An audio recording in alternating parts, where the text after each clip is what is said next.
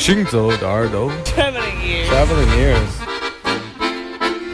Путешествие слуха. Синзо de耳朵. Gain the oil. האוזניים ההלכות יחד עם המוזיקה Les oreilles qui marchent à travers le monde. Shinzo de Hardware. 行走的耳朵，行走的耳朵，你可以听见全世界。行走的耳朵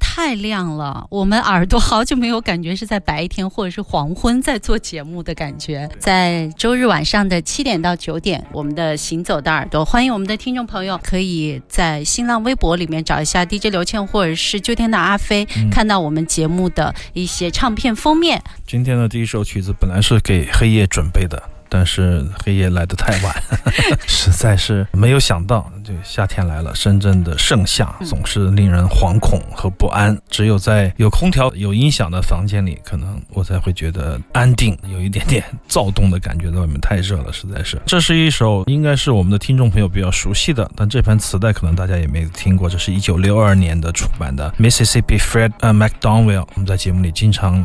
播送他的黑胶唱片，这个唱片呢是在一九六二年录制的，它是在一个比较重要的美国的民谣音乐。以及民俗音乐的厂牌 Rounder 出版的。我们在节目里十几年前应该介绍 Alan Lomax 的时候，播送过很多的 Rounder Records 的唱片。那么这是一个田野录音的作品，我们可以听到鸡鸣狗吠，还可以听到一点点旁边的人发出的进来出去的一些声音。那个时候没有录音棚和田野录音的特别区分的概念的出版，就是说它不会因为是录音棚的出版，这个唱片就贵一点，也不会因为是在户外的田野录音的唱片，就好像不太正式一点。啊，没有这种区别区别，但这张唱片弹得非常的棒，McDonald 弹得非常的自由。他在摇弦的时候都忍不住，好像要跟他一起要播表现非常非常的棒，但是美中不足的就是人声稍微小了一点点，录音师可能把话筒。主要还是对着这个吉他的部分，所以说我们吉他每一个滑棒的音色都可以听得非常的清楚，而且有质感。但是人声的部分，你总觉得差一点点音量啊，差一点点意思。如果是两轨多一轨好一些，如果是把话筒稍微往上移一点，又可能把这个整个的音乐的整体性会好一些。但不管怎么样，这是一张非常精彩的。唱片田野录音的唱片几乎没有做什么后期的打造和包括母带处理啊那些复杂的工艺，哎，对对对，我非常喜欢这张唱片。但是我有点好奇啊，你说六十年代他们的录音应该是录音吗？应该是不分轨的吧？应该没有分轨吧？可以分轨，但是比较麻烦，就是制作起来比较麻烦。大部分的田野录音的工作者。基本上都是一气呵成，对一个麦克风。比如说在非洲，上次我们的节目里播送那个为这个 Alcora 出版唱片的非洲录音师，他就是永远在这个人群里面拿着麦克风飞奔的人，就是一会儿上一会儿下，一会儿左一会儿右去怼那个音源，你知道吧？因为每个声部都不一样嘛。唱的时候他要朝前一点，打击乐的部分他要抢后一点。孩子们的时候，这也是个体力活儿。他要凭耳朵去定位。说起来都是很久远的事情，但是田野录音以及蓝调都是我们节目非常。非常钟爱的品种，听小听的好听的音乐，行走的耳朵。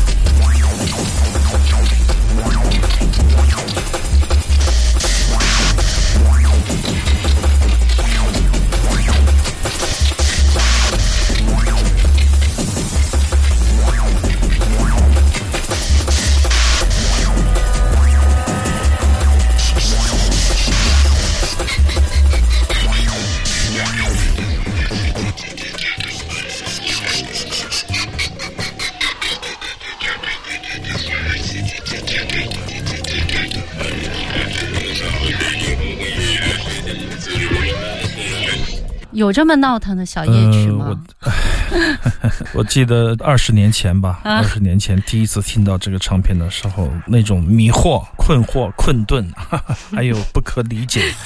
这种感觉，我现在还依然可以感觉得到啊，还可以嗯回想起来。这是一张用这个当年的乐评人的话，这是一张让摇滚乐迷反胃、让苍蝇乐迷皱眉、一部分人大跌眼镜的专辑。嗯 今天听还好吧？二十年前听确实因为咱们的节目嘛，耳朵已经异化了啊，有这种可能性。神棍唱片预计七月吧，应该是会出这个《恋爱中的苍蝇》这张黑胶的二十年前的这张唱片的黑胶的版本，哎，黑胶的版本啊。嗯今天这首就叫叫做《小夜曲》，其实一点也不小夜曲啊，并不小而美。刚刚我进直播间，我才想起来，巧合的是今天正好是这个封江州的生日，五幺六嘛。啊，是吗？对对，他叫嗯五幺六分子嘛。封老师的生对对对日，那么这张唱片当年他跟方无形和忽必烈两位的台湾的业界大佬带来的这个合作，可以说是完全没有任何商业的企图，嗯甚至没有一点流行的气质啊，就是蛮干、瞎干，自己怎么爽怎么来。这种状态，我觉得在现在的音乐家的气场里面得到了一种发扬。